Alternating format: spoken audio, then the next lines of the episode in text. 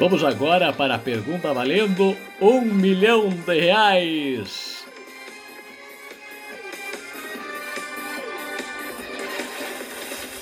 Qual é o maior investidor de startups do Brasil?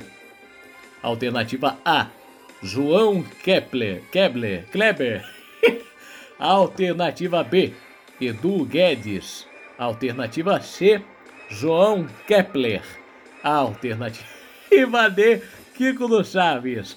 Você é, é, pode é, perder tudo se errar, pode parar e ganhar 500 mil reais, ou se acertar, leva um milhão de reais.